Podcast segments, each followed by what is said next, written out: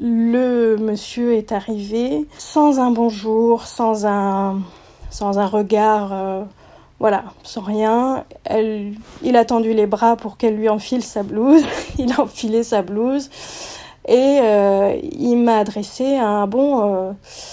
Bah, puisque vous n'y arrivez pas, c'est moi qui vais m'y coller. Bonjour à tous, bienvenue sur le podcast Maman césarisée, un podcast qui vient dédramatiser l'accouchement par césarienne informer les femmes, les mères, les pères et échanger à ce sujet. Je m'appelle Noémie et je suis la créatrice du compte Instagram Maman Césarisée. C'est après ma quatrième césarienne en 2020 que j'ai eu une révélation. Accompagner les femmes et les couples à bien vivre la césarienne. Et moi, Johanna, j'ai rejoint l'aventure avec mon expérience de sage-femme et de maman césarisée deux fois, dont la dernière en 2020. Ensemble, nous avons décidé de créer ce podcast pour partager avec d'autres parents ou futurs parents des expériences et des témoignages autour de la césarienne. Plusieurs professionnels nous donneront également des conseils pour mieux vivre cette naissance et s'en remettre. Alors suivez-nous, c'est parti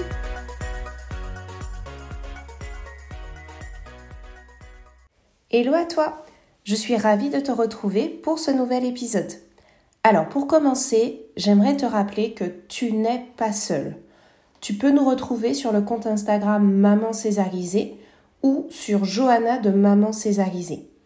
Il est important pour toi de comprendre que ce que tu vis, tu n'es probablement pas la seule à le vivre et surtout que tu peux avancer pour aller mieux dès que tu en ressens le besoin.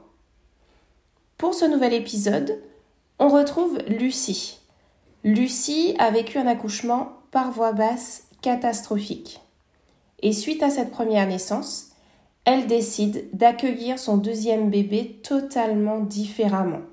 Je profite également de cette introduction pour te présenter nos excuses parce qu'effectivement, au cours de l'enregistrement, nos enfants ont eu envie de participer et il a été difficile de faire autrement, notamment au niveau du montage. Alors, euh, tu entendras probablement s'exprimer le bébé de Lucie ainsi que ma fille.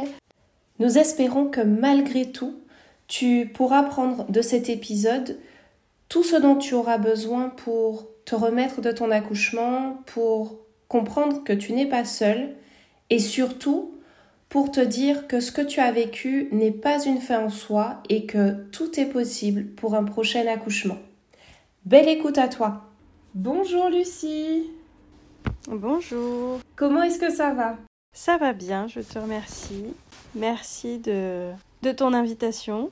Ben, avec grand plaisir parce que franchement, euh, je trouve que ton histoire, c'est quand même une belle illustration de, de ce qu'on essaie de transmettre un maximum sur, euh, sur Instagram, en tout cas sur Maman Césarisée.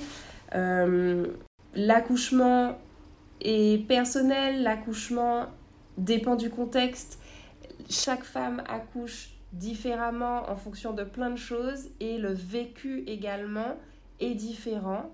Et ton histoire, en fait, va un petit peu illustrer tout ça. Et, euh, et voilà, plutôt que d'en dire trop, je vais carrément rentrer dans le vif du sujet et te demander de te présenter, nous présenter ta petite famille et, euh, et nous raconter ton premier, alors pas ton premier accouchement, mais ta première grossesse. Comment est-ce que tout ça a commencé?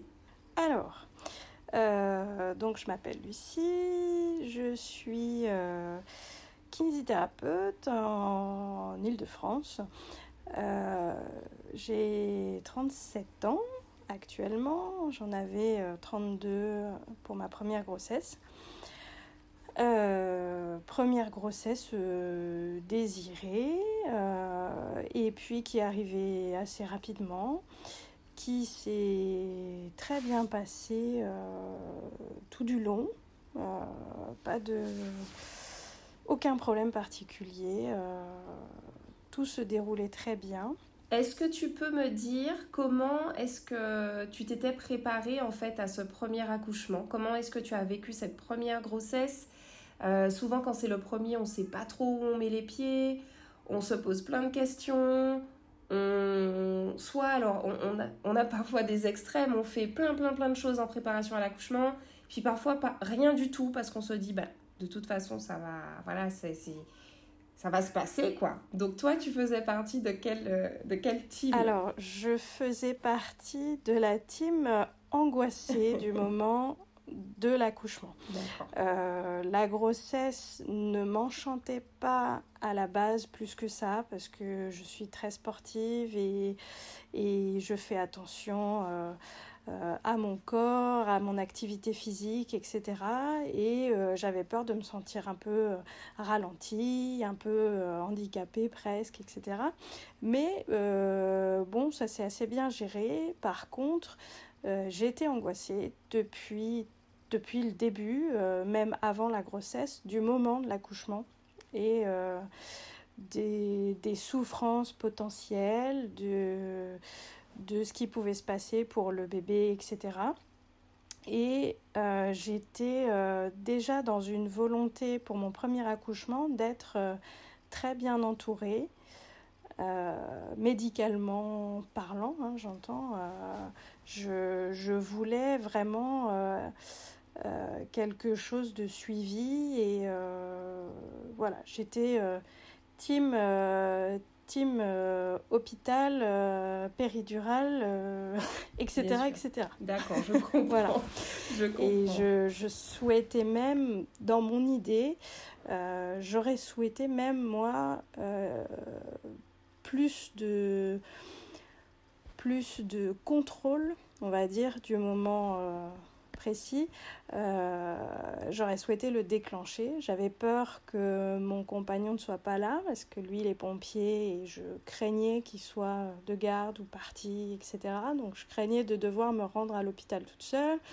Euh, donc j'ai choisi un hôpital le plus proche de mon lieu de résidence. Et, euh, et finalement, pendant la grossesse, en fait, je me suis un petit peu laissée guider. Euh, par la gynéco qui m'a suivi au début, qui m'a dit, vous savez, vous ne pourrez pas tout contrôler, euh, il faut euh, une petite part de, voilà. Et puis comme ça se passait bien, mon obstétricien m'a dit également, vous êtes jeune, vous êtes sportif, vous êtes en bonne santé, il n'y a pas de raison que quoi que ce soit aille de travers. Et du coup, je me suis laissée un petit peu, je me suis laissée porter pendant la première grossesse et je me suis dit finalement, bah euh, oui, euh, je vais écouter ce qu'on me dit. Et puis euh, voilà, j'ai fait la préparation avec les sages-femmes à l'hôpital. j'ai suivi les cours de préparation à l'accouchement et j'ai suivi le schéma classique. voilà, sans, sans, sans du coup exprimer plus que ça mes souhaits, mes désirs. Euh, je me suis dit, bon, bah, je vais faire comme tout le monde. Voilà.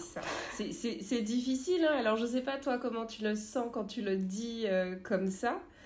Mais, euh, mais c'est vrai que moi, par, de par ma position, j'ai j'ai cette petite piqûre là au fond de moi de, de t'entendre raconter ça comme ça. Parce que on a vraiment cette, cette sensation de euh, que tu as subi les choses, en fait, que tu t'es tu t'es laissé porter, en fait, comme tu le dis euh, si bien, quoi. Je me suis laissé porter et je l'ai regretté après parce que euh, personne ne m'a dit assez clairement que j'avais le, que j'avais le droit de, de choisir plus de choses et de d'imposer mon mes choix. Bien sûr. Et ça, c'est oui, ça c'est pas acceptable. Moi, je, j'en ai des frissons et j'en suis désolée pour toi, même si voilà, c'est fait. Euh, on ne va pas réécrire l'histoire, mais par contre, on peut s'arranger pour que euh, la suite de l'histoire soit plus sympa. Et c'est ce que tu, euh, c'est, c'est ce qui va se passer finalement.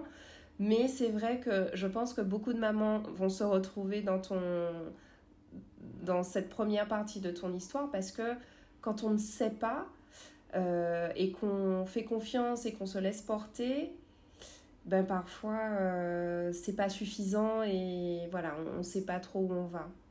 Il y a, une espèce de. Euh, il y a une espèce de. Je sais, sais pas quel mot trouver pour ça, mais une espèce de, de, de dictat. Moi, j'aurais presque envie de dire de dictat. Euh, qui fait en plus, bon, nous, on est dans une région, il se trouve assez alors, je ne sais pas si c'est, euh, je sais pas d'où ça vient. Est-ce que c'est culturel? Est-ce que c'est euh, traditionnel? Euh, Quand je pense, enfin, quand je te dis culturel, je pense aussi un petit peu d'ordre presque religieux. On est dans une région, on est dans une région où c'est assez traditionnel, assez pas, franchement très moderne au niveau médical, etc. Et euh, je dis, quand ma gynéco m'a dit, euh, vous savez, vous ne pourrez pas tout contrôler, euh, bah finalement, pourquoi pas? J'aurais pu. Oui, J'aurais pu. Et si on m'avait dit, si on m'avait dit, bon, il y, y, a des choses qu'on peut contrôler et si ça vous rassure, il y a, y a peut-être des choses qu'on peut envisager bah ça aurait été super. Bien sûr, je comprends. Bon, alors du coup, tu vas nous raconter comment s'est passé cet accouchement. Est-ce que tu es OK pour ça, pour, euh, pour revenir dessus euh, Dis-nous comment ça s'est passé, comment... Voilà, comment tu t'es présentée à l'hôpital? Qu'est-ce qui s'est passé? Alors, je me suis présentée à... 31 avril, 30 ou 31 avril, enfin veille de 1er mai en tout cas, je ne sais plus combien il y a de jours en avril, 30 avril. voilà, donc 30 avril, euh, à 20, j'ai perdu les os à la maison euh, vers 22 heures. Donc euh, j'ai pris rapidement le temps d'une petite douche. je me suis changée, j'ai attrapé ma valise et on est parti. On n'était vraiment pas loin de la maternité, donc euh, à 22h30 on y était maximum. Euh, j'ai toqué donc à la porte des urgences. La sage-femme m'a ouvert son petit euh, Judas. c'est pourquoi? J'ai dit bah, c'est pour accoucher si possible, sans trop vous déranger. Donc on m'a fait entrer en salle de pré-travail. Elle m'a mis le monitoring, elle m'a ausculté.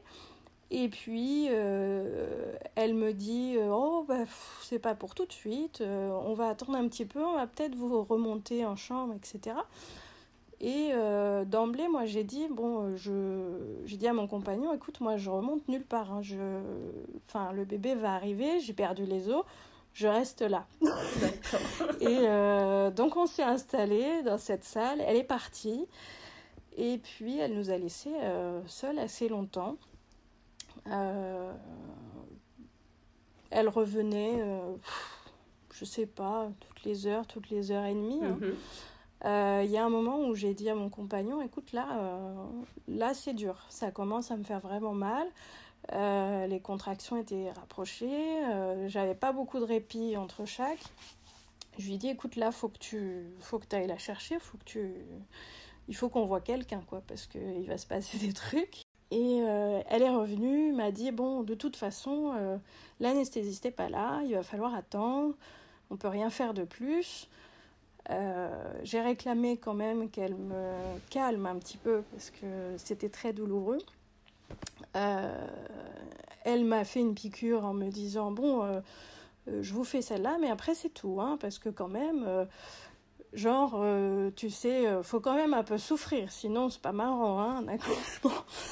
Donc, euh, donc j'ai pris. Euh, j'ai beaucoup, beaucoup souffert. Donc là, il était euh, peut-être peut-être minuit, minuit et demi. quoi. J'avais passé déjà quelques heures.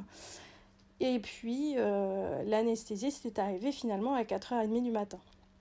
Donc, il y avait un anesthésiste de garde, pas pour la maternité, mais pour tout l'hôpital.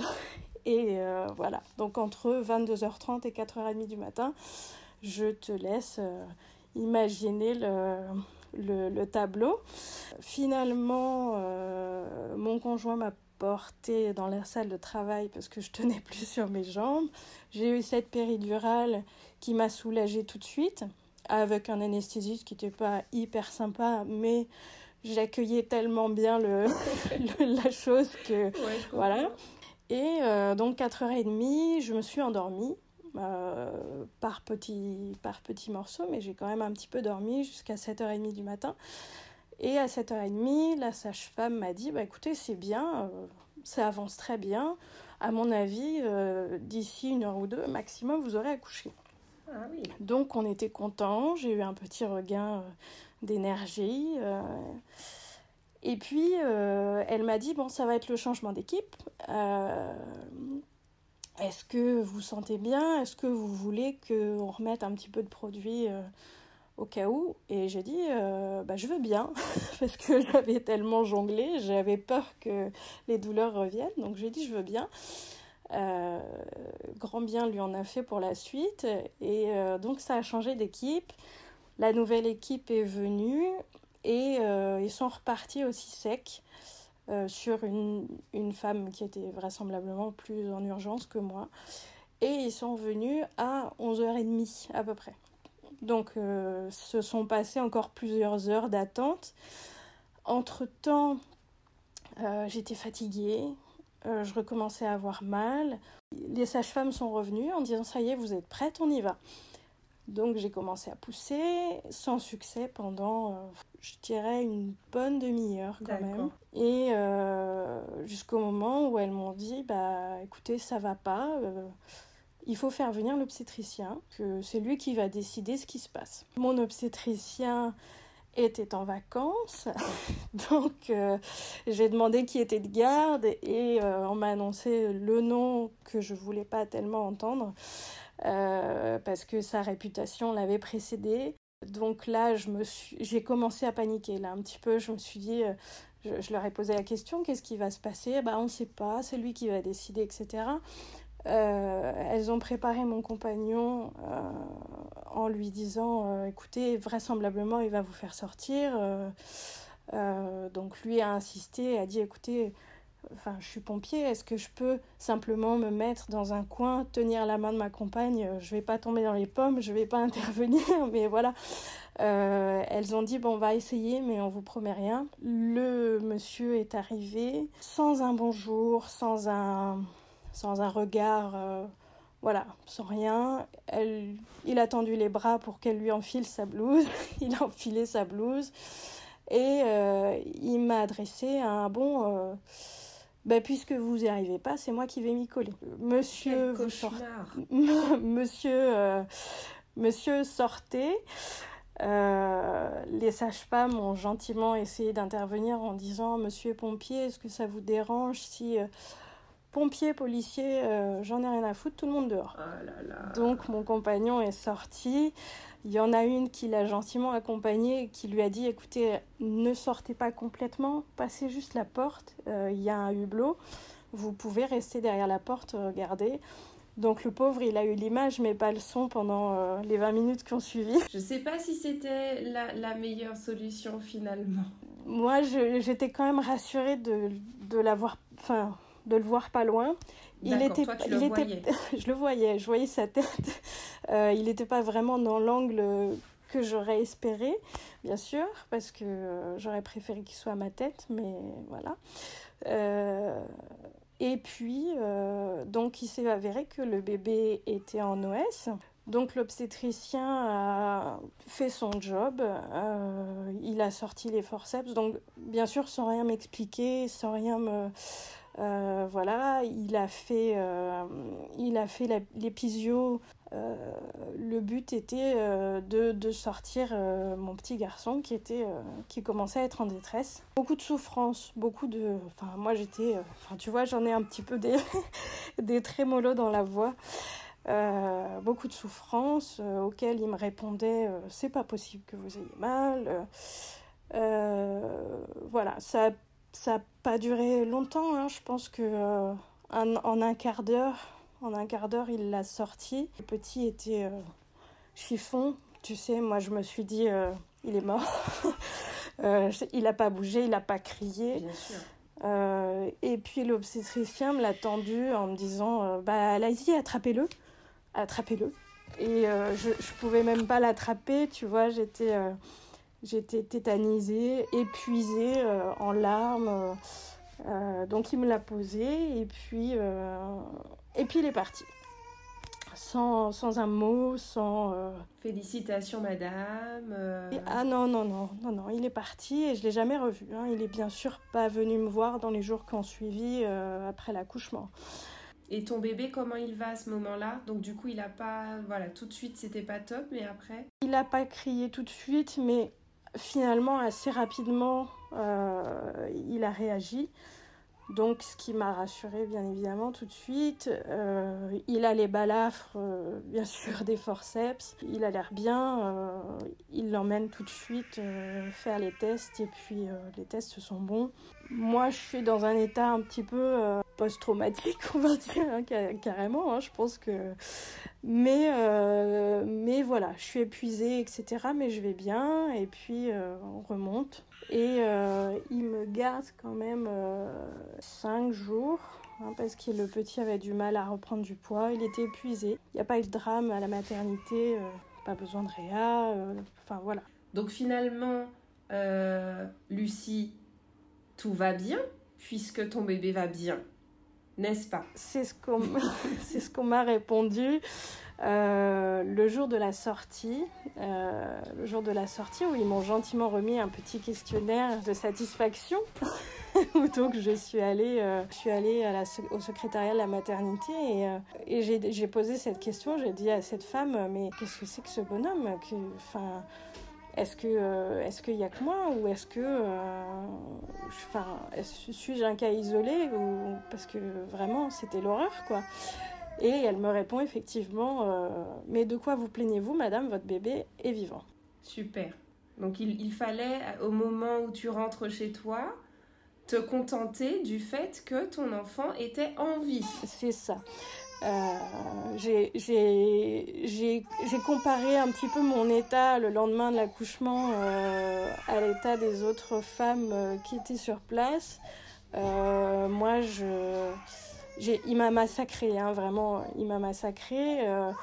Je marchais avec le derrière, j'ai dormi à plat ventre, les gens m'écartaient pendant, je sais pas, trois semaines, un truc comme Mais ça. Mais qu'est-ce qui s'est passé concrètement? Tu as eu des lésions, tu as eu des déchirures Ouais, des lésions très importantes. Il a fait une épisio euh, assez énorme. Les fils ont d'ailleurs pété le lendemain. Euh, j'ai éternué ou je sais plus. Enfin bon, il y a des fils qui ont pété. La sage-femme euh, qui m'a ausculté me l'a dit. Et puis j'ai très mal en sortant de la, en sortant de la clinique, mais enfin de l'hôpital. Mais mais euh, bon, bah, je me dis, c'est le lot de. C'est normal. C'est normal. Tu as accouché, c'est normal d'avoir mal, c'est normal de pas être bien. Voilà. Et est-ce qu'on t'a proposé. Alors, est-ce qu'on t'a proposé un suivi euh, à domicile, donc en termes de soins, etc. J'ai eu, euh, j'ai eu une sage-femme qui est venue pour le bébé, qui m'a auscultée et qui m'a dit tout va bien. Sur le moment, voilà, j'étais euh, j'étais un peu traumatisée, mais euh, je me suis dit bon bah je vais me je vais me réparer quoi. Voilà, va, falloir du temps, je vais me réparer. Et puis euh, sur le plan psychologique, rien proposé, psychologue? Ah non, hein? non. Ça, non. Non. J'en ai parlé à ma gynéco quand je suis allée la voir un mois après, je crois, ou deux mois après, je sais plus qui m'a dit, euh, qui m'a dit, vous savez, madame, je connais bien le problème puisque euh, mon mari travaillait dans cet hôpital. Euh, ce sont des gens contre lesquels on ne peut rien dire parce que ce sont eux qui font fonctionner le service de la maternité, sont les éléphants du, du service.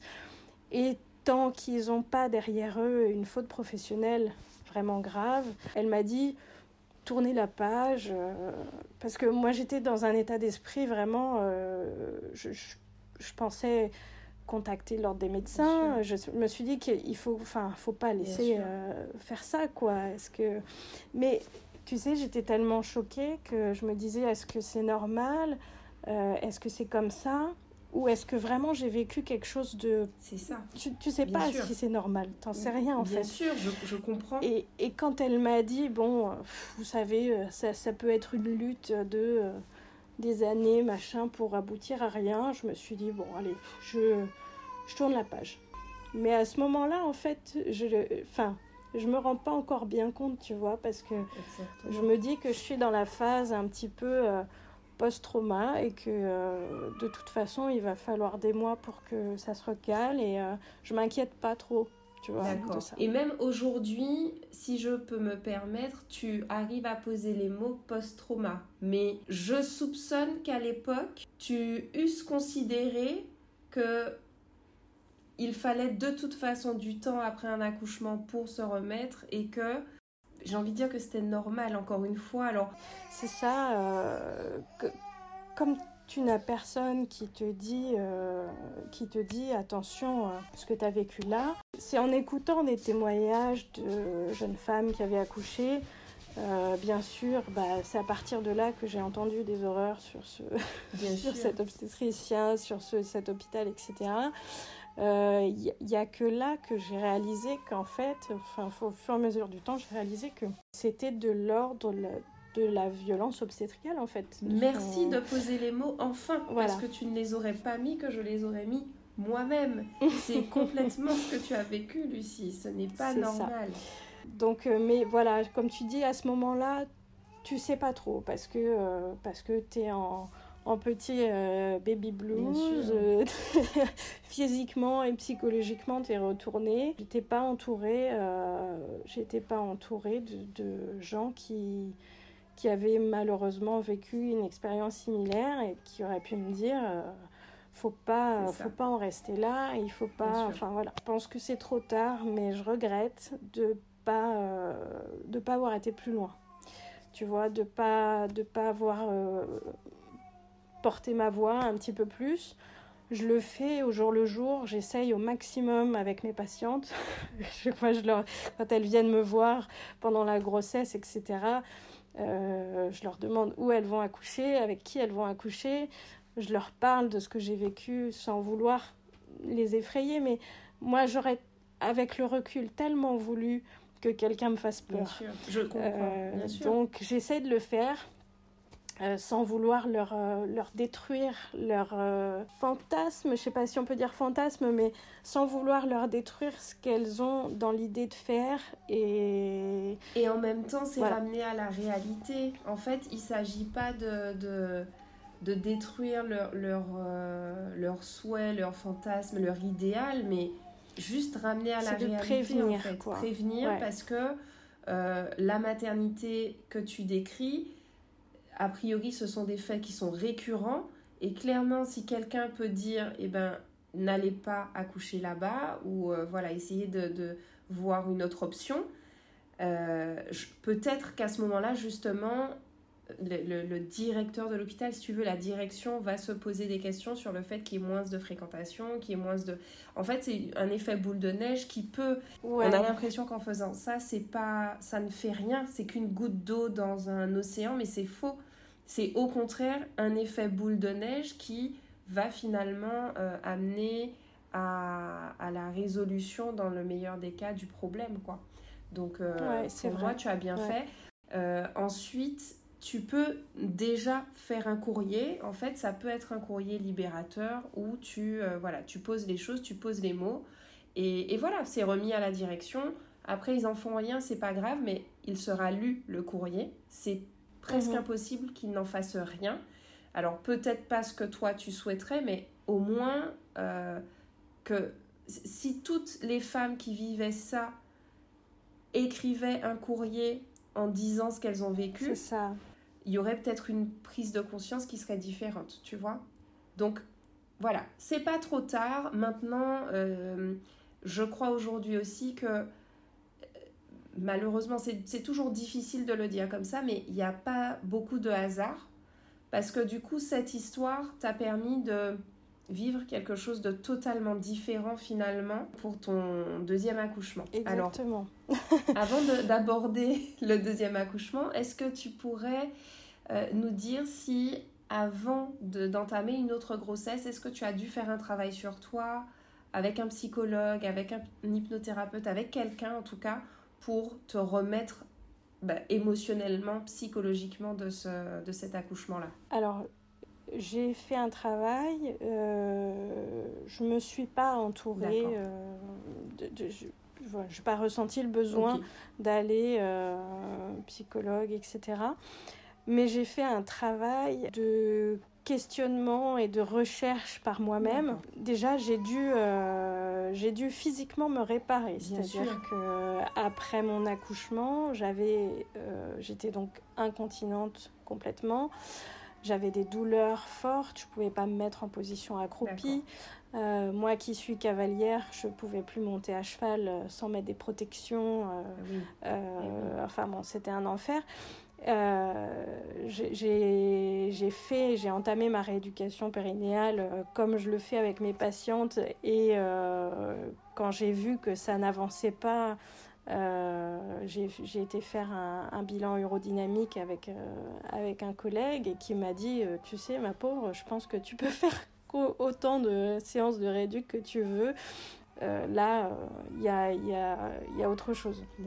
J'ai été voir une sage-femme pour une approche différente parce qu'on n'a pas exactement tous les mêmes techniques pour ça, etc.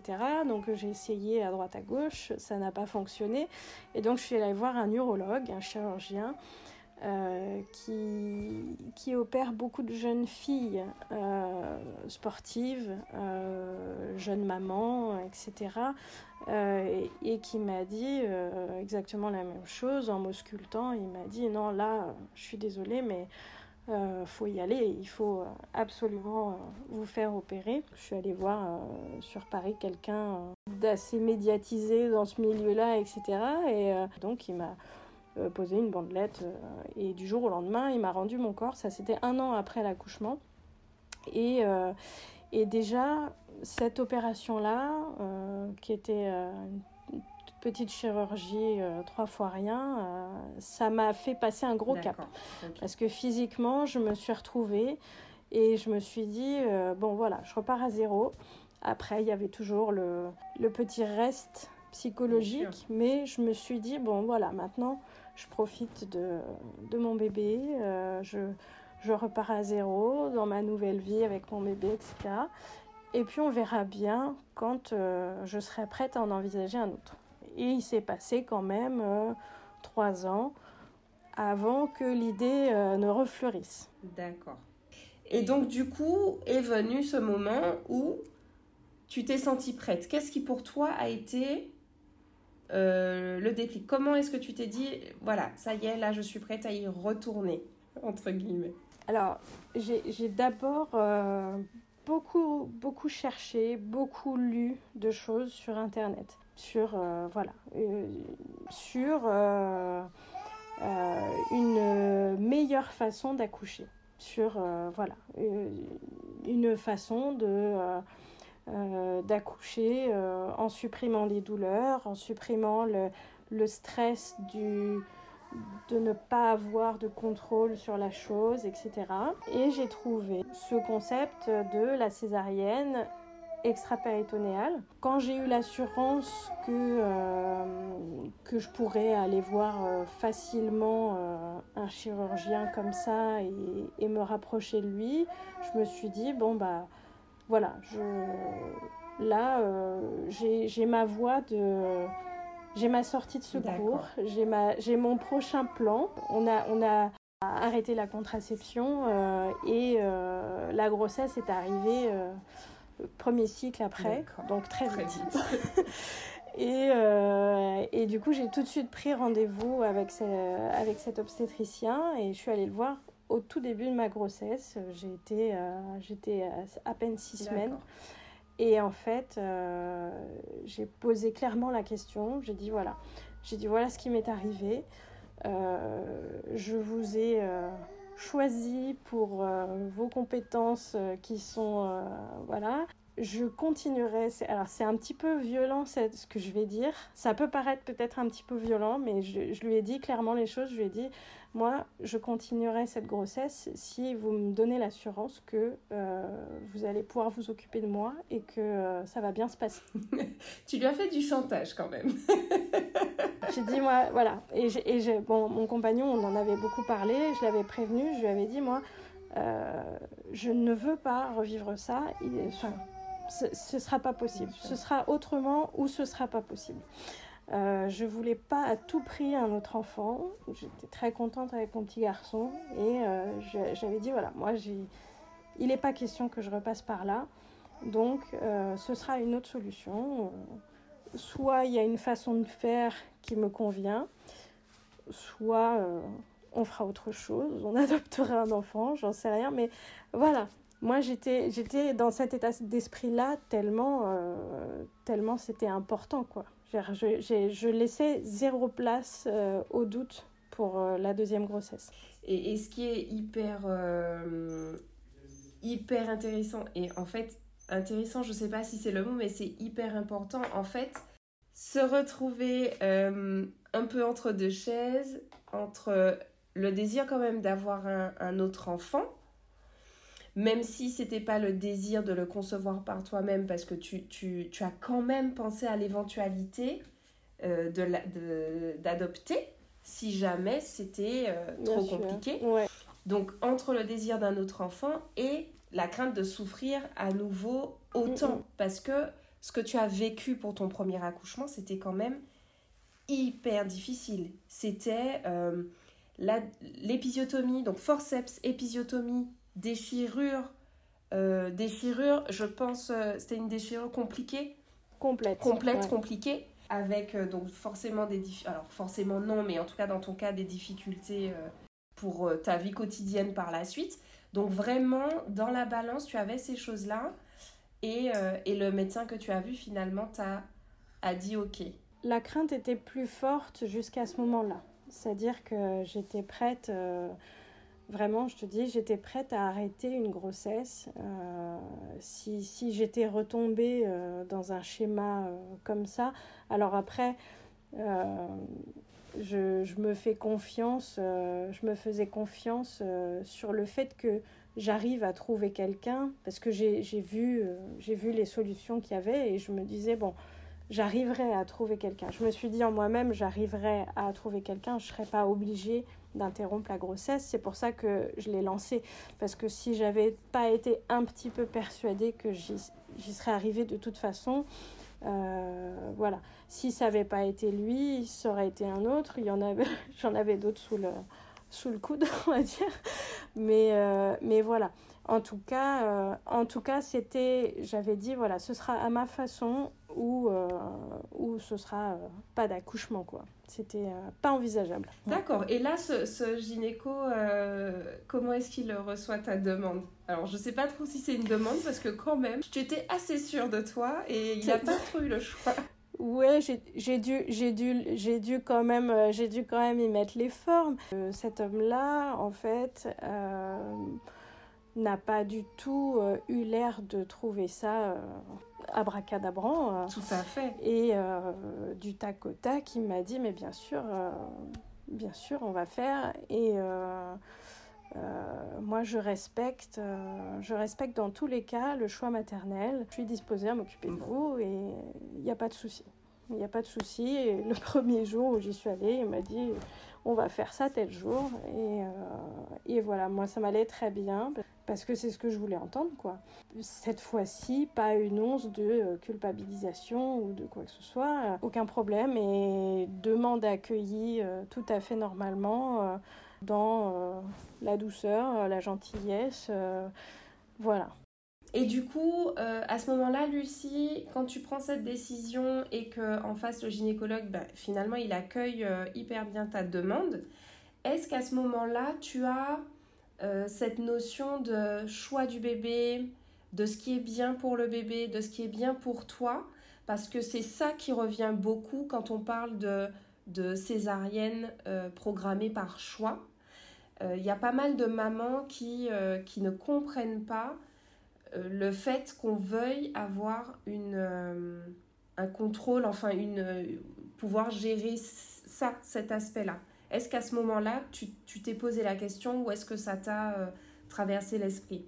Moi, ça, ça me traverse l'esprit depuis, depuis plusieurs années de mon premier accouchement.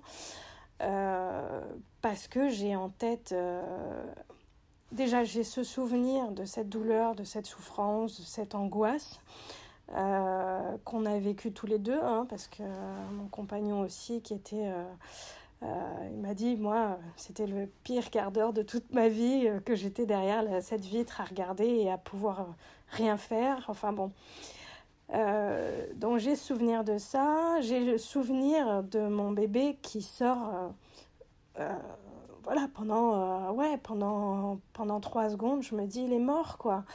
Euh, donc, euh, oui, lui, il n'a pas, eu de, il pas eu de séquelles, bien que pendant les deux premières semaines, il était hyper fatigué, voilà. Mais j'ai envie de... déjà, j'ai, je n'ai pas, absolument pas envie de souffrir. Et j'ai envie de profiter en fait, j'ai envie de vivre un accouchement euh, et de pouvoir dire euh, ce jour-là, c'était le plus beau jour de ma vie. Tu vois, j'ai envie de vivre parce que je ne l'ai pas vécu, ce moment-là. J'ai pas eu de. Ce qui, devait être le plus beau jour de ma vie euh, s'est transformé en cauchemar. Et, et j'ai pas profité du tout de cet instant. J'en ai un très très mauvais souvenir. Bien sûr. Donc, oui, j'ai envie d'avoir un bébé qui arrive en douceur, qui souffre pas, euh, que tout se passe bien. J'ai hyper, hyper envie, euh, bien, sûr. de ça. Et moi, ce que j'entends dans ce que tu dis, c'est que on a tendance à beaucoup mettre dans la balance euh, comment va le bébé. Enfin, alors, moi, ce, ce truc, il m'agace profondément, mais le, les bienfaits pour le bébé de l'accouchement par voie basse, euh, le fait qu'il choisisse lui-même la date, etc. Et en fait, on a souvent tendance à mettre ça en avant sans prendre en compte, un, euh, les fois, toutes les fois où ces bébés vont pas forcément hyper bien à la naissance par voix basse, et toutes les fois où les mères ne vont pas bien après des naissances par voie basse traumatiques. Bien sûr. Et du coup, une maman qui ne va pas bien, à quoi ça sert d'avoir un bébé euh, qui, euh, qui a choisi et qui a eu les bactéries du vagin, etc., pour, euh, pour le côté immunité? Mais comment est-ce qu'on peut opposer ces choses-là? J'avoue que c'est compliqué. Et pourquoi, surtout, enfin, au nom de quoi, au final, s'imposer euh, de telles souffrances, euh, je ne sais pas. Euh, je pense qu'il y a un phénomène de mode, tu vois, quand même depuis des années. Là, maintenant, il faut, pour faire bien, pour être une bonne, une bonne maman, une bonne machin, il faut, il faudrait presque accoucher euh, sur la plage ou dans sa cuisine ou je ne sais quoi, euh, sans voilà, euh, avec un photographe. Après, tu vois, c'est un débat. Là, le débat sur l'accouchement, c'est le même débat qu'il y a sur l'allaitement, j'imagine, qu'il y a sur, sur tout un tas de trucs, sur la péridurale, sur... alors moi, je suis à la base quelqu'un de très affranchi de tout ça déjà, parce que, euh, parce que j'ai fait des études paramédicales, j'ai confiance en le milieu médical, et à la base, je, je suis totalement, euh, totalement affranchie de ça, donc euh, j'ai pas, j'ai aucune culpabilité de ce choix-là, vraiment. Et même quand il me dit euh, quand l'obstétricien me dit je alors nous on n'appelle pas ça on a on a parlé un peu de tout ça et puis euh, il m'a dit euh, on n'appelle pas ça césarienne de confort on appelle ça respect du choix maternel ce qui est parfait. Ce qui est bien mais à la limite c'est parfait mais même pourquoi enfin qu'est-ce qu'il y a de mal à vouloir du confort? C'est moi c'est plutôt tu vois je me dis ben euh, j'ai pas de culpabilité à me dire euh, je veux un accouchement confortable, je veux que ce soit calme, sans douleur. Euh, ça, ne me fait pas culpabiliser, pas du tout, du tout. Hyper important de le dire parce qu'en fait, souvent moi ce que je remarque c'est que on se cherche des excuses, on se cherche des. Alors, c'est pas des excuses, ce, mot il, est dur quand même, mais on, on cherche à se justifier. En fait, c'est ça dans certaines situations, on cherche à se justifier aux yeux des autres euh, sur les choix qu'on va faire pour soi, hein, quand même, c'est pour nous, hein, pour soi et pour nos enfants. Ouais. Euh, donc, franchement, merci en fait pour tes mots, merci pour cette franchise parce que tu n'as aucunement le besoin de te justifier encore moins avec nous.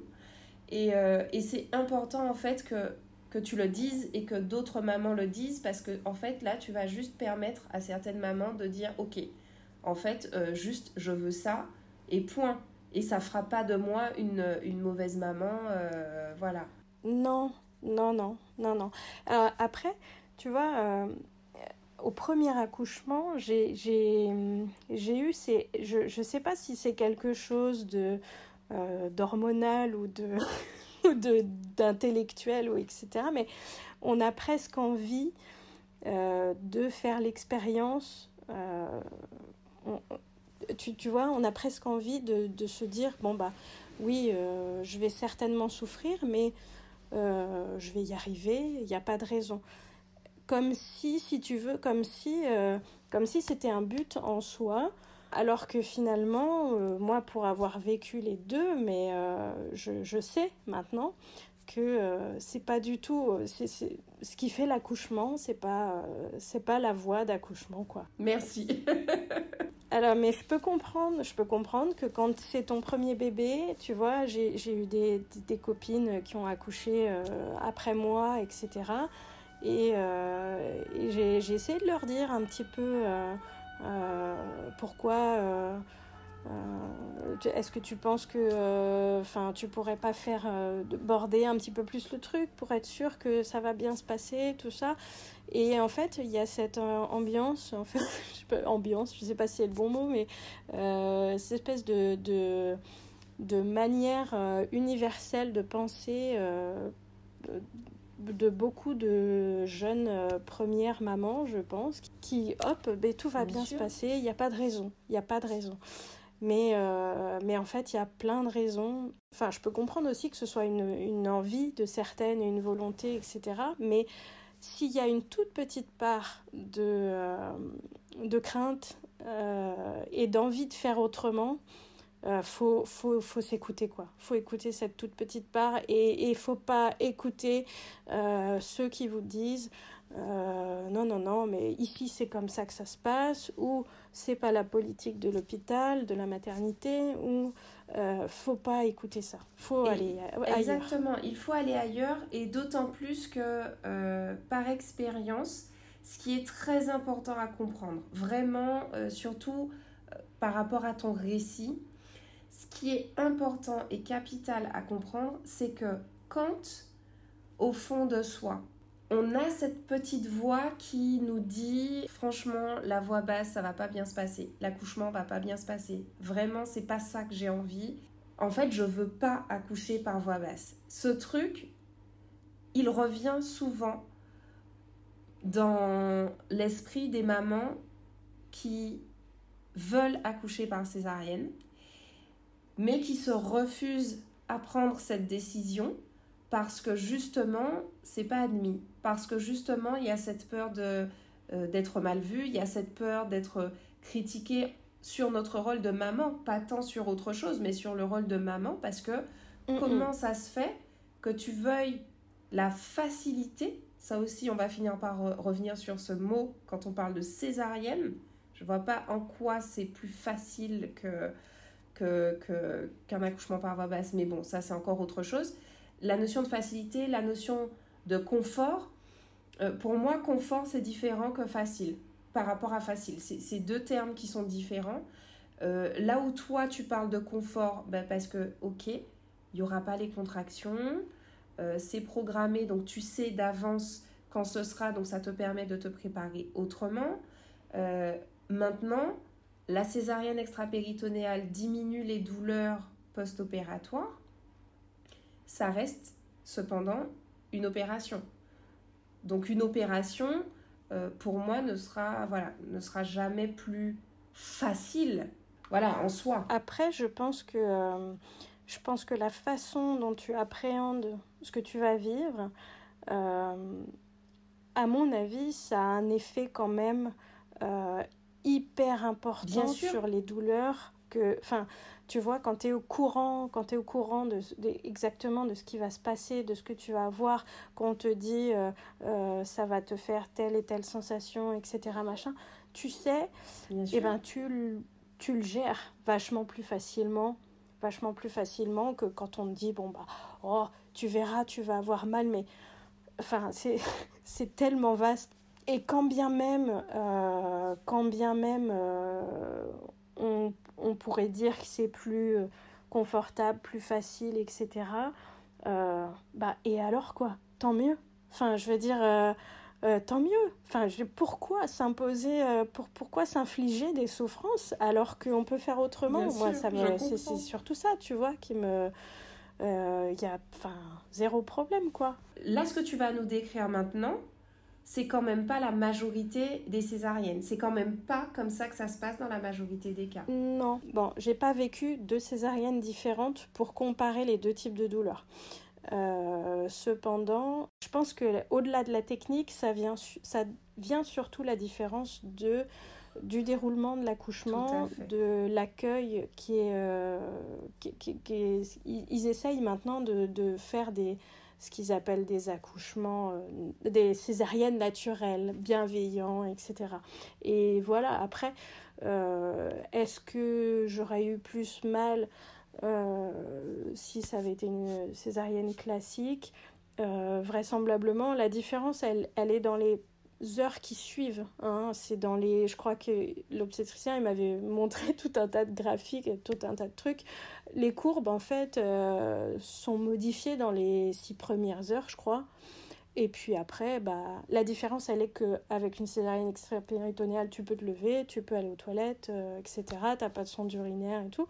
Euh, mais après, une fois que tu as passé les 6 ou les 12 premières heures, c'est kiff kiff. Hein. C'est ça. Et moi, je crois sincèrement, comme toi, que le jour où les césariennes, que toutes les césariennes, la quasi-totalité des césariennes seront bienveillantes, où on va mettre un point d'honneur à ce que la rencontre entre les parents et le bébé soit euh, sereine, soit faite dans de bonnes conditions pour tout le monde. En fait, plus personne n'aura la trouille de cet accouchement plus personne n'aura peur d'accoucher tout simplement aussi parce que autant toi tu fais partie de celles qui, qui avaient une forte appréhension de l'accouchement par voie basse, etc.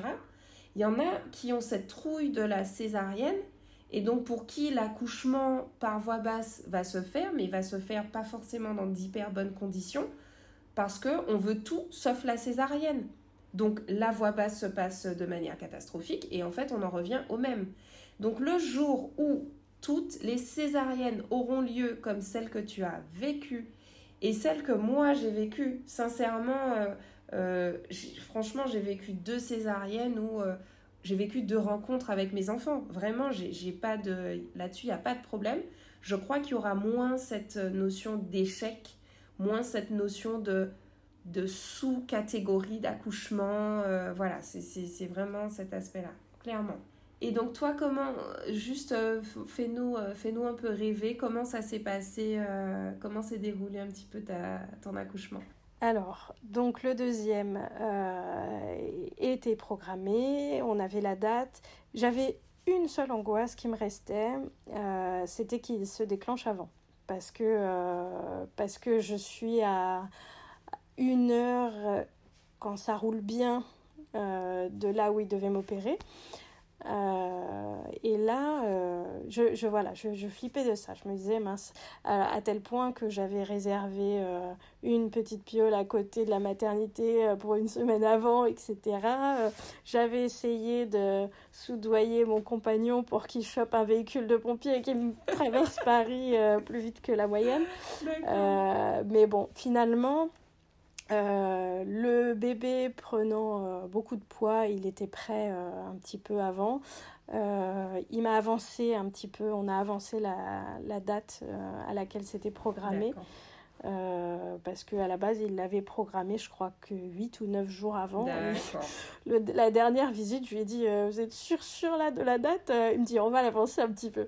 Et donc, on a avancé un petit peu et euh, il a programmé à 39, euh, Ok. 39 plus, plus 1 ou plus 2, je sais plus. Bref, et, voilà. Donc, je suis arrivée la veille à la maternité parce que plus vite je pouvais arriver et me mettre entre leurs mains, plus j'étais rassurée en fait. Donc j'avais qu'une hâte, j'avais qu'une envie, c'est d'être- à la maternité et de me dire voilà, maintenant ils s'occupent de, ils font leur job, euh, moi je profite. Et euh, donc je suis arrivée la veille, il m'a dit euh, à 10h on vient vous chercher, vous prenez votre douche avant, etc. J'avais eu la consultation avec la sage-femme qui faisait partie de son équipe. Euh, et donc, bah, tout s'est déroulé euh, super. On s'est commandé, parce que c'était à l'époque euh, couvre-feu, confinement, etc. Donc, on s'est commandé un petit repas la veille, tranquille. Monsieur était avec moi sur le petit fauteuil d'un compagnon de la petite chambre. Et, et donc, à 10h, j'étais prête. Je suis descendue et tout le monde était là. Tout le monde était très calme. La sage-femme euh, était vraiment super, très très très douce, très gentille. euh, Enfin voilà. Euh, le chirurgien, pareil. euh, il est venu me voir, on a discuté un petit peu. Je lui ai demandé s'il avait bien dormi, s'il était en forme, il n'y avait pas de problème, tout ça. Mais tout le monde était calme, quoi. C'était, c'est, euh, c'était calme. Ouais, tout le monde était concentré. Euh, l'anesthésiste euh, donc est venu me parler. Il m'a dit bon voilà, je vous fais le, je vous fais le truc, ça va monter euh, l'arachie-anesthésie assez vite, assez fort. Vous inquiétez pas, je serai là euh, si euh, s'il faut rajouter quelque chose. Donc il me fait, il me fait la piqûre. J'appréhendais un petit peu parce que la première péridurale que j'avais eue, euh, j'étais tellement en souffrance que j'attendais qu'une chose, c'était qu'il me qui m'enfonce son aiguille. Euh, la deuxième, je me suis dit, euh, ça doit pas être cool quand même. Euh, Quand t'es bien et que t'as pas de souffrance, faut vouloir le faire quand même. Et en fait, il a fait ça impeccable, j'ai rien senti du tout. Il m'a dit, voilà, c'est fait. Je me suis allongée et...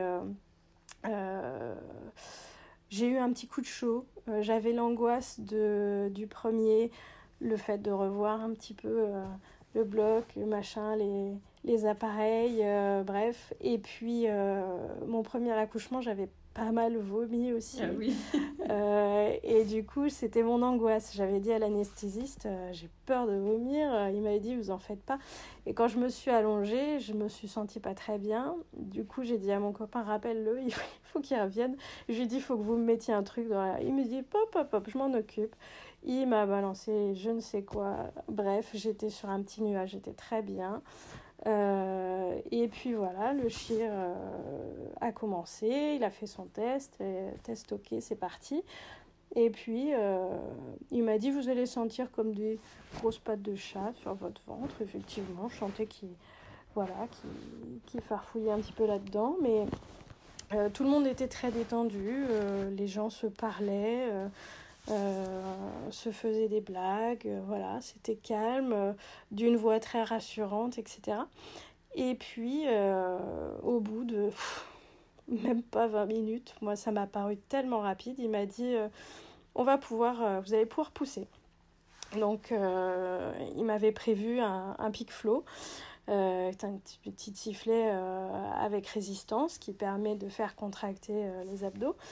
Et donc, euh, donc j'ai commencé à pousser. Je m'étais vaguement entraînée euh, à la maison un petit peu. Et puis, euh, j'ai poussé quelques minutes. Et ils ont très rapidement baissé le champ. Baissé le champ pour que je puisse voir tout ce qui se passait. Alors je voyais depuis le début un petit peu dans la lampe, j'observais. J'avais qu'une envie, moi, c'était de, c'était de voir quoi.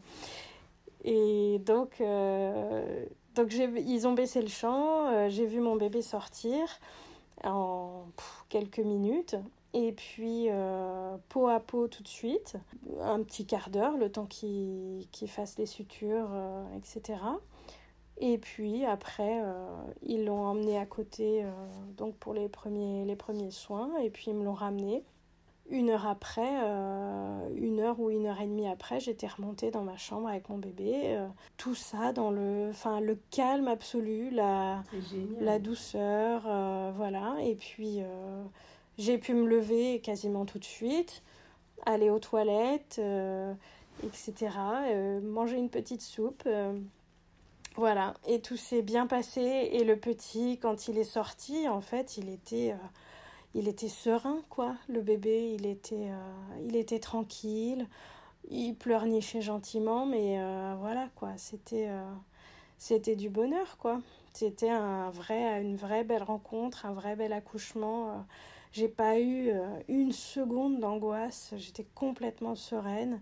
le papa aussi et puis voilà il a filmé il a pris des photos bon, voilà tout a été tout a été parfait, quoi. C'était parfait. Et lui, justement, euh, comment est-ce que comment est-ce qu'il il, il, en parle en fait de la comparaison entre euh, les, les, deux naissances, quoi, de ses enfants? Est-ce que vous en avez reparlé? Alors, il est c'est pas quelqu'un de très expansif sur, euh, sur ces trucs-là. Euh, il a beaucoup de recul puisque il a aussi accouché euh, pas mal de, de dames de par son métier. Je pense que le premier accouchement l'a quand même impressionné parce que euh, parce qu'on a on a perdu le contrôle quoi pendant pendant pendant ce quart d'heure là. on a complètement perdu le contrôle et et, et, voilà, on a cru vraiment, on a cru vraiment que le pire allait arriver. Et euh, non, pour le deuxième, euh, pour le deuxième, en fait, il, restait. Euh, il, il, a toujours respecté bon, mes choix, etc. J'ai un, un, petit peu imposé la deuxième fois, mais j'ai pas demandé son avis pour la, deuxième fois. J'ai dit, moi, ce sera, voilà, on va faire comme ça. Et puis, il a dit oui, oui. Et puis, et puis bah, il m'a bien accompagné tout le long du truc. Et puis pour lui aussi, ça a été cool parce que, parce que voilà, je lui ai dit, moi, je, je, veux que tu prennes des photos, je veux que tu filmes, je veux qu'on ait tout. Euh, euh, donc il a fait. Euh, voilà, juste, il n'a pas eu d'angoisse, quoi. Il a pu profiter autant que moi, discuter avec l'anesthésiste. Enfin bon c'était cool quoi. C'est génial. Et qu'est-ce que tu aurais envie de dire, même si on en a déjà bien parlé tout au long de, de, cet épisode, mais qu'est-ce que tu as envie de dire aux femmes qui veulent avoir un bébé? Donc il y a, aussi ces femmes-là qui ont envie d'un bébé mais qui sont terrorisées par, euh, ben, par l'accouchement, parce que par ce en est dit. Euh, donc celles-ci. Et puis celles qui sont enceintes et qui se posent les mêmes questions que toi à l'époque, dans cette appréhension que tu avais toi aussi euh, il y a cinq ans. Qu'est-ce que tu aurais envie de leur dire à ces mamans-là, à ces futures mamans-là? Euh, Bah écoute, je leur dirais surtout euh, écoutez-vous, juste mm. écoutez-vous. S'il y a le moindre, l'infime part quelque part en vous de, de faire autrement, il y a des moyens de faire autrement. Donc après, bien évidemment, c'est pas forcément euh, pratique. c'est pas forcément pratique et malheureusement financièrement, c'est pas encore peut-être accessible à tout le monde. Et ça, c'est regrettable. Mais je pense qu'il y a, moyen de faire. Mais surtout, voilà, il y a des moyens. Il faut surtout pas se laisser, euh, se laisser guider euh, dans la mauvaise direction. Il n'y a pas de de bonne ou de mauvaise direction, c'est celle qu'on choisit en fait. Euh, donc si vous pensez que la direction n'est pas la bonne, il faut changer. Voilà, c'est tout. Il y, a, euh, il y a suffisamment, de, il y a suffisamment de, de, bons praticiens, des bons obstétriciens, des bonnes sages-femmes, des bonnes cliniques. Tout à fait d'accord. Après, euh, bah, c'est sûr que c'est sûr que malheureusement, c'est pas encore assez répandu. Et il faut faire le chemin euh, avant. Enfin, le mieux, c'est de le faire avant le, le, début de la grossesse.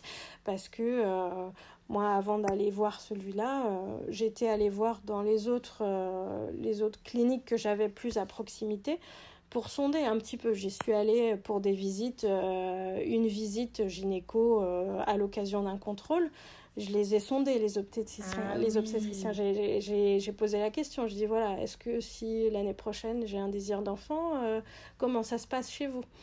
Euh, faut pas hésiter à demander parce que, parce que vous allez vite voir sur qui vous tombez en fait. Il euh, y a ceux qui disent bah ça se passe comme ça s'est toujours passé, je vois pas pourquoi ça se passerait autrement pour vous. Et puis, euh, et puis il y a ceux qui vous disent, euh, bah non, madame, on fait, euh, on fait ce que vous voulez. Malheureusement, encore, c'est pas assez répandu pour que ce soit automatique. Donc, faut, il faut aller sonder, il faut y aller dans les, dans les services, il faut parler aux, aux médecins, aux obstétriciens. On change s'il faut. Voilà, quand on est déjà ah suivi et que ça ne correspond pas à ce qu'on voudrait, on ah change. non, il faut changer, il faut changer. Et il y a toujours moyen de, il y a toujours moyen d'aller consulter ailleurs. C'est un moment trop important pour le gâcher. Tu vois, moi j'ai réussi à passer le cap, mais il y a sûrement des, il y a sûrement des mamans euh, qui ont un premier accouchement catastrophique et qui passent pas le cap et qui restent euh, et qui restent là-dessus euh, toute leur vie. Et, euh, et c'est dommage, quoi. Plus nombreuses on sera à réclamer ce genre de choses, euh, plus la demande se fera sentir, plus, euh, plus les obstétriciens ils vont se mettre à la page et, et voilà quoi. Il y a un moment ils seront obligés. C'est tout à fait ça. Bien trop souvent on entend oui mais il n'y a pas ça dans la maternité où j'accouche, oui mais il y a... Mais en fait il faut demander, il faut demander, il faut échanger, il faut communiquer tous les professionnels ne sont pas des sorciers, des sorcières. Euh, il mm. faut échanger. Il faut pouvoir en fait trouver l'espace nécessaire où poser vos, vos, besoins, où poser vos craintes. Et quand ce n'est pas possible, c'est que a priori ces personnes ne seront pas disponibles pour vous accompagner comme vous en aurez besoin pour l'accouchement.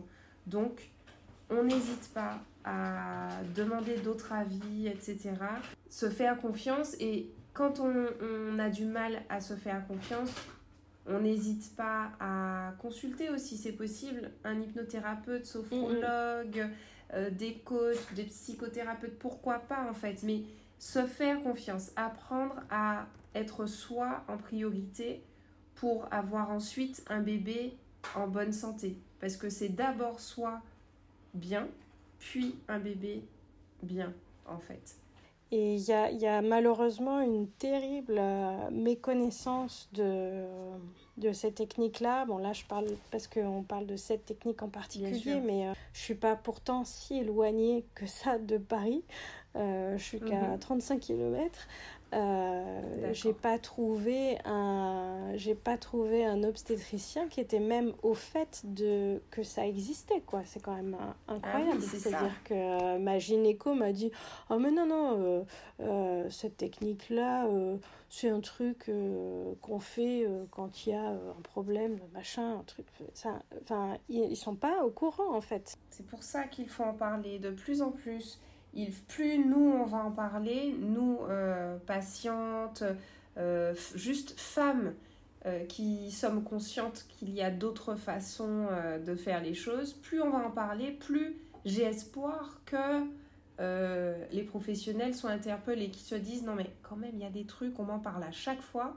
Je vais avoir la curiosité de, de, de voilà, de chercher, de savoir ce que c'est. Il faut surtout pas surtout pas culpabiliser, surtout, enfin vraiment euh, euh, de, de, demander quelque chose. Il faut oser demander les choses euh, parce que c'est votre corps, c'est la vie de votre bébé qui démarre. voilà quoi, faut pas louper faut pas louper ça quoi. Faut faut pas se laisser voler ces, ces, ces trucs là. Exactement. Bah écoute Lucie, franchement un grand merci euh, de nous avoir partagé ton histoire parce que c'est, c'est très très important pour nous euh, que, que les mamans aient bien conscience que euh, l'accouchement par voie basse déjà n'est pas forcément la panacée. c'est pas une fin en soi. C'est souvent ce qu'on dit ici. Parce qu'il y a des fois où ça se passe pas forcément comme on l'avait prévu, ça se passe mal. Parfois les bébés ne vont pas bien et parfois les mamans ne vont pas bien non plus. Et donc vraiment le plus important dans ce que tu nous as dit, c'est la possibilité de choisir, ce choix que tu fais en conscience, sans culpabiliser parce que tu vas accoucher, parce que tu donnes naissance et que tu choisis de rencontrer ton bébé dans de bonnes conditions, dans des conditions optimales par lesquelles euh, la place au hasard et au doute n'existe pas. Donc euh, vraiment pour ça, un très très grand merci. Et, euh, et je te dis à très très bientôt et mille merci pour ton histoire. Ben, merci à toi. Et puis j'espère j'espère que que, que, ça portera. Enfin, ouais, vraiment déculpabiliser, quoi. Déculpabiliser. Euh, faut pas se laisser influencer, faut pas se laisser piquer euh, ce, ce choix-là. Même si maintenant, de plus en plus, peut-être, euh, avec les conditions sanitaires, les conditions à l'hôpital, les, les, problèmes généraux de l'hôpital on a tendance à presque plus vouloir déranger. Euh, c'est vrai. mais c'est quand même euh, c'est quand même suffisamment important quoi. Ça peut détruire un, mauvais accouchement, ça peut détruire une personne, ça peut détruire un corps, ça peut détruire les deux. Il faut, on est quand même en 2022 là, il faut, il faut secouer les, faut secouer les tapis quoi. Exactement, surtout plus de place au doute, plus de place pour euh, subir en fait les choses. Bon courage à toutes les, à toutes les futures mamans et belle rencontre, belle rencontre avec les bébés, belle césarienne. Bonne soirée Lucie, merci beaucoup et à très très bientôt. Merci d'avoir écouté cet épisode jusqu'au bout. J'espère vraiment qu'il t'aura plu. Si c'est le cas, n'hésite pas à laisser un commentaire et à mettre 5 étoiles sur ton application d'écoute préférée. N'hésite pas également à nous retrouver sur Instagram ou à nous contacter à l'adresse email